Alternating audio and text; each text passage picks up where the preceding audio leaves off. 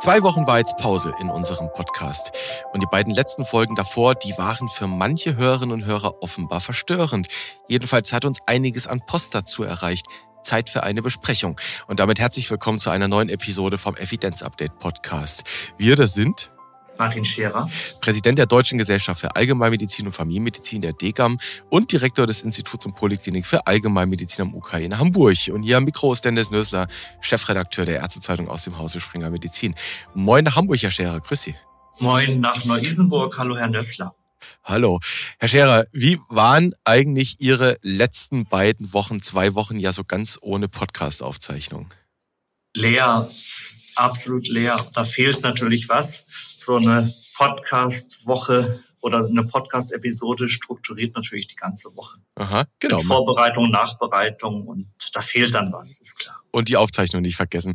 Genau. Äh, wie ist das eigentlich? Hören Sie selbst auch Podcasts? Jetzt sind Sie ja nun seit zwei Jahren Podcaster, aber konsumieren Sie auch den ein oder anderen mal selbst? Nicht regelmäßig. Ich bin eher der, der liest beim Lesen kann man sich schneller einen Überblick verschaffen. Ich würde gerne mehr Podcasts hören, sogar zum Beispiel den von Igor Levit. Da gibt es bei Bayern Klassik den Klavierpodcast mit Igor Levit und Anselm Schibinski. Ach was. Sehr schön, sehr spannend, aber es fehlt dann halt die Zeit. Man muss es dann vielleicht beim Joggen machen. Ja, das machen in der Tat einige Hörerinnen und Hörer. Das kriegen wir aus dem Feedback ja mit. Aber das mit Igor Levit Podcast ist ein Tipp. Das machen wir mal in die Show Notes rein. Vielleicht ist das ja auch für die einen oder anderen interessant. Äh, tatsächlich, ja, Podcasts sind jetzt kein so unanspruchsvolles Format. Sie brauchen spezielle Räume, spezielle Orte, an denen man sie idealerweise konsumieren kann und sie brauchen hin und wieder auch Zeit. Und am Ende geht's ja um ein Gespräch, nicht einfach nur um die schnelle Information. Und tatsächlich zu der zur vorletzten Episode mit Daniel Kalanovic über Paxlovid, Sie erinnern sich, das waren ja 80 Minuten, die wir da im Kasten hatten. Das ist schon, ich glaube, das ist fast Top 1 bei uns von der Länge. Und da hat uns ein Hörer geschrieben, ganz knapp und kurz, das dauert für eine schnelle Information viel zu lange. Das kann ja ein Podcast auch nicht leisten, Herr Scherer, oder?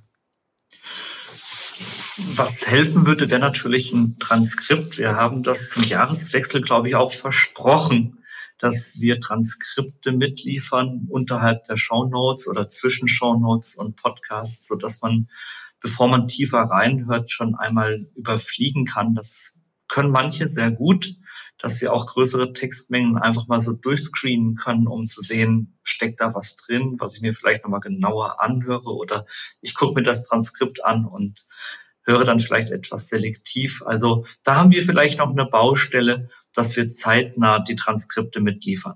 Da haben Sie jetzt ganz tief in eine Wunde reingepackt bei mir. Ich mache mal hier ein Mea culpa. Das liegt tatsächlich an einem Verabsäumen in der Redaktion.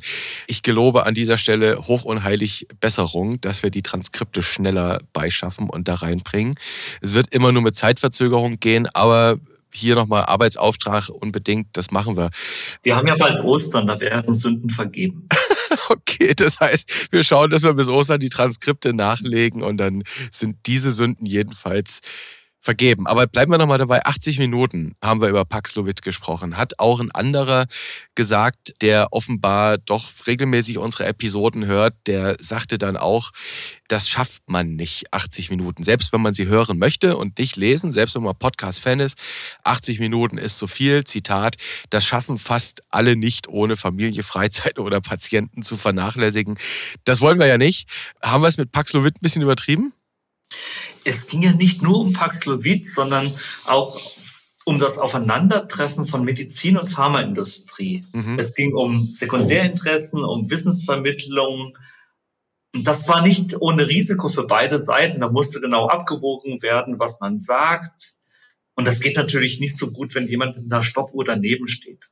Auf der anderen Seite ist natürlich immer wieder die Gefahr groß, dass man ins Schwafeln gerät. Also insofern nehme ich solche Rückmeldungen, die in die Richtung gehen, natürlich ernst. Mhm. Vielleicht noch mal ein Tipp für die Hörerinnen und Hörer. Ein großer Vorteil von so nonlinearen Medienformaten wie eben Podcast ist ja, dass man auch einfach auf die Pause-Taste drücken kann und ein paar Tage später weiterhören kann. Wäre ja auch eine Idee, Herr Scherer. Dass man es sozusagen fraktioniert hört und das macht man ja. So wie Heparin, genau. Das, das macht man ja mit, mit Serien auch. Also manche Menschen mögen ja Netflix und dann schaut man halt mal nur eine halbe Folge. Klar. Hier hört man einfach mal nur eine halbe Folge. Okay. Das ist eine Möglichkeit. Ich bin ein großer Fan des Fußball-Podcasts Colinas Erben. Die Folgen gehen teilweise vier, fünf Stunden. Und das, die fünf Stunden, die kann man teilweise nicht am Stück hören. Das geht nicht. Da muss man dann immer wieder absetzen und setzt man nochmal an. Bleiben wir bei Paxovid weil da gab es eben tatsächlich auch ja inhaltliche Zuschriften, inhaltliche Fragestellungen, auch Kritik.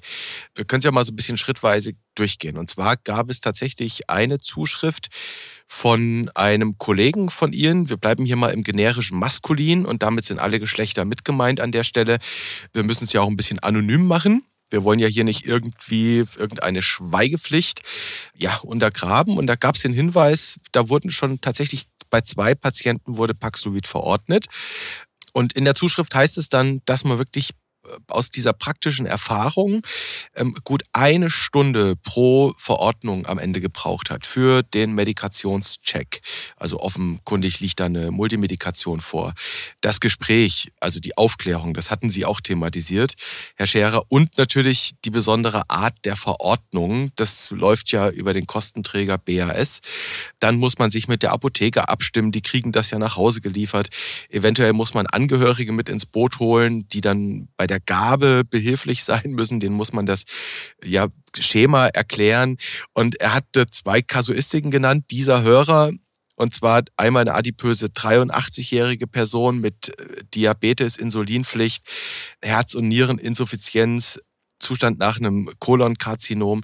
Zweiter Patient, ähnlich alt, 81 Jahre, auch adipös, Zustand nach Lungenembolie, Vorhofflimmern, Wegnerscher Granulomatose und Herzinsuffizienz. Und er sagte also, da ist eine Menge, Menge Arbeit und eigentlich kriegt man das nur hin, wenn man selbst sehr engagiert ist.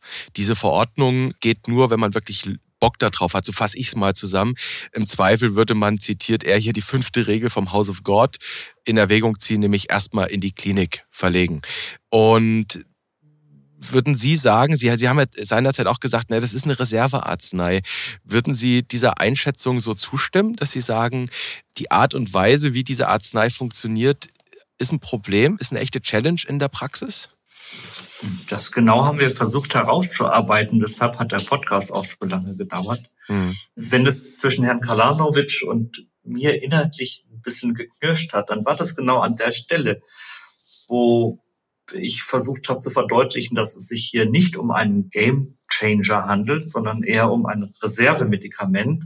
Und Herr Kalanovic deutlich machen wollte, Mensch, es gibt so viele Menschen in den Krankenhäusern, die müssten da jetzt nicht liegen, wenn sie alle Paxlovid bekommen hätten. Und das Problem, warum das alles nicht so funktioniert, ist genau der Aufwand in der Praxis. Dieses sehr diffizile Abklären der Co-Medikation, mhm. das habe ich versucht zu verdeutlichen und was der Hörer, die Hörerin da schreibt, geht genau in diese Richtung und bestätigt eigentlich das, was wir da besprochen haben. Okay, also 80 Minuten. Da haben wir so ein bisschen versucht nachzuempfinden, wie aufwendig das im Zweifel in der Praxis ist, sagen Sie. Also hier haben wir tatsächlich auch nochmal zu dem, was besprochen wurde, Stichwort Evidence meets Reality, diesem Erfahrungsbericht auf ja, vom eigenen Schreibtisch, der das quasi bestätigt, was da besprochen wurde. Wir bleiben bei Paxlovid, Herr Scherer wir haben da ja eine Menge rumgerechnet. Das ist so üblich bei uns im Evidenz-Update, dass wir absolute Risikoreduktionen ausrechnen, Number Needed to irgendwas, relative Risikoreduktion gegenüberstellen. Und da gab es eine Zuschrift, wo es heißt, es sei die Tragweite der Berechnungen, die wir da angestellt haben, nicht ganz deutlich geworden. Ich zitiere das mal. Wenn Paxlovid wirklich bei allen Menschen eine ähnliche relative Risikoreduktion hervorruft, also Betonung ist relativ, und zwar unabhängig von Alter, Coronavirus-Variante und Impfstatus, dann profitiert natürlich der dreifach geimpfte 90-jährige Multimorbide immer noch deutlich mehr als der 40-jährige schlanke Ungeimpfte ohne chronische Erkrankung. Will heißen, 80 Prozent Risikoreduktion ist natürlich bei denjenigen, die eher Risiken haben, mehr als bei denjenigen, die weniger Risiken haben. Würden Sie dem so zustimmen, dass eigentlich zumindest nach der Statistik die Älteren diejenigen sind, die profitieren würden, Komma, wenn es in der Praxis nicht so aufwendig wäre? Ja, auch das ist ja eine Kernbotschaft des Podcasts mit Herrn Kalanovic gewesen, dass die Älteren deutlich stärker profitieren, so ab 65 und dass aber auch die Ungeimpften profitieren. Mhm. Aber natürlich, und das war auch so ein kleiner Knackpunkt in dem Gespräch, wie groß ist eigentlich die Gruppe derer, die da profitieren von diesem Medikament? Und natürlich, wie bei dieser gesamten Corona-Thematik überhaupt, sind es die Älteren, mhm. um die es hier in allererster Linie geht. Also auch hier d'accord mit der Zuhörerzuschrift. Mhm. Okay, dann gab es noch, wir bleiben noch für eine Sekunde bei Paxlovid. Da gab es tatsächlich auch ein Lob auch das darf man uns ja schreiben an evidenzupdate.springer.com. Man darf uns auch manchmal loben. Und da schreibt tatsächlich jemand, auch wieder geschlechterneutral an dieser Stelle, ich finde, es steht unserer DGAM gut, also offenkundig nicht nur Kollege, sondern Mitglied, zu Gesicht, mit Industrievertretern in direkten Gedankenaustausch und in Diskussion zu kommen. Haben Sie denn auch Feedback zu dieser besonderen Episode bekommen von Kollegen? Ja, es gab mehrere positive Zuschriften, gerade auch zu diesem Thema. Und vielleicht ist das auch eine weitere Ursache oder Begründung dafür, dass der Podcast zu lang gedauert hat. Denn wenn so zwei Menschen zusammentreffen aus völlig unterschiedlichen Bereichen, das heißt einerseits der interessensgeleiteten Herstellung der Industrie, die völlig klare und legitime und nachvollziehbare Interessen hat und dann jemand aus dem Bereich der interessensneutralen Wissensvermittlung, dann ist das schon eine besondere Situation. Dafür haben wir Wertschätzung bekommen. Und dass das dann auch so lange dauert, das hat damit zu tun, dass man sich ausreden lässt, dass man sich gegenseitig zuhört, dass man auch einmal vormacht, wie so ein von Konstruktivität und Respekt getragener Dialog aussehen kann. Und das dauert ein bisschen. Das kann man nicht in einer Viertelstunde machen. Also, wir stellen an dieser Stelle fest, Herr Scherer, das ist eine Take-Home-Message. Diskurs und Dialog brauchen manchmal hinreichend viel Zeit. Und das funktioniert manchmal vielleicht in 80 Minuten etwas besser als in 280 Zeichen auf Twitter. Kann das sein? so ist es, genau. Twitter okay. ist ein gutes Gegenbeispiel. Ja. Okay, Podcast versus Twitter.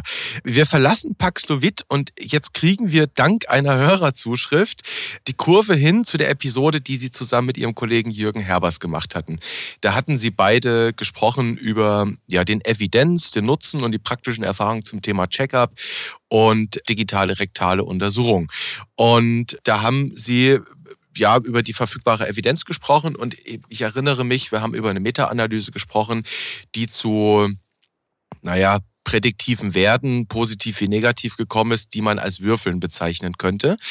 Also die jetzt nicht so eindeutig sind. Und gleichzeitig haben sie aber gesagt, aus der, aus der inneren Evidenz, aus der eigenen klinischen Erfahrung, dass sie beide, jeder Kollege irgendwie Patienten kennt, wo man ein Karzinom schon mal durch die DRU ertastet hat. Und da gibt es einen Hörer, der schreibt uns tatsächlich, also das, was ihn wundert, ist, dass wir auf der einen Seite bei Paxlovid in der Episode, ich zitiere mal, ja, die Evidenz auf dem Scherer Evidenz Barbecue so richtig gegrillt haben, also die Zulassungsstudie von Paxlovid und auf der anderen Seite beim Thema DAU es ein kleines Geschmäckle gegeben habe, sie mit zweierlei Maß da vorangegangen sein sollen.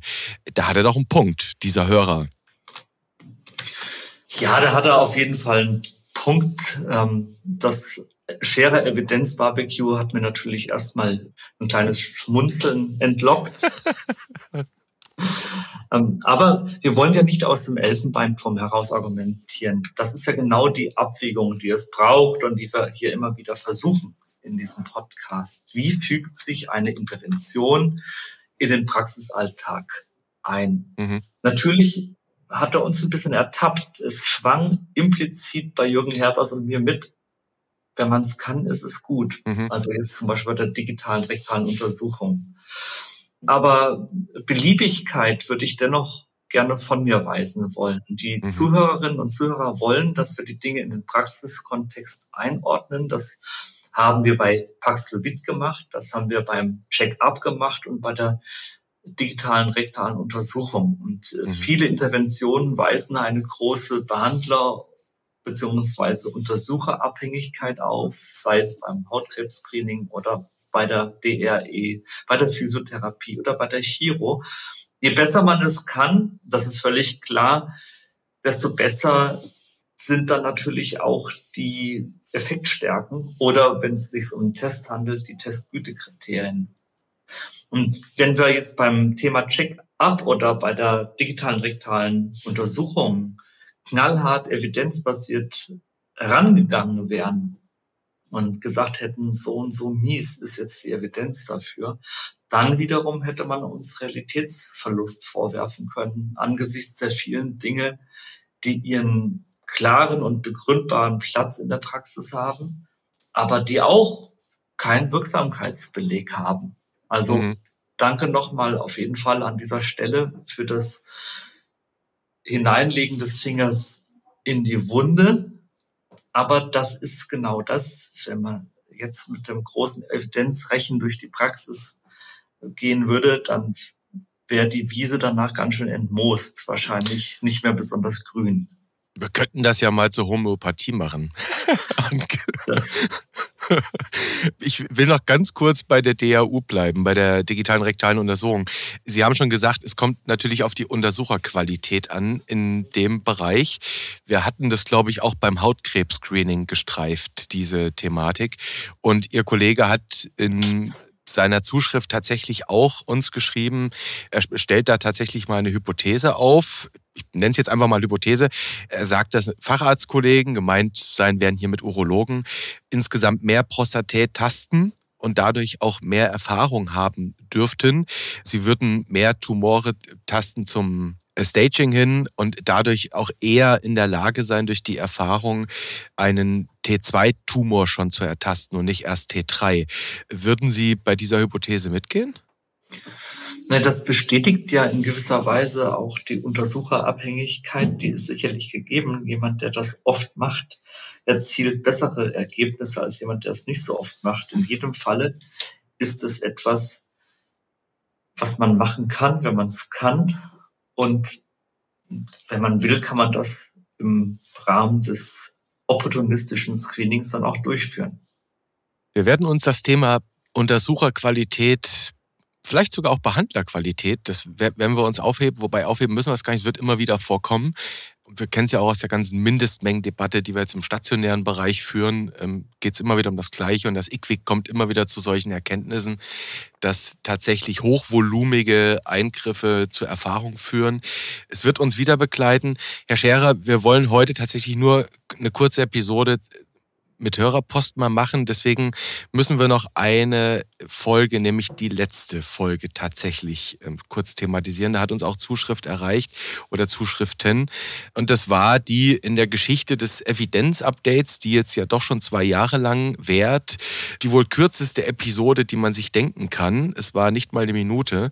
Und da haben wir tatsächlich auch Zuschrift bekommen mit Enttäuschung. Da hat uns tatsächlich jemand geschrieben, dass er voller Spannung erwartet habe, ob es denn jetzt Evidenz für Krieg gibt, also quasi Antworten von uns erwartet, dass wir wissenschaftlich basiert mal nach Evidenz forschen für den Nutzen von Krieg und war dann enttäuscht, dass ihre Antwort im Prinzip einfach nur Nein war. Es war einfach nur ein Nein.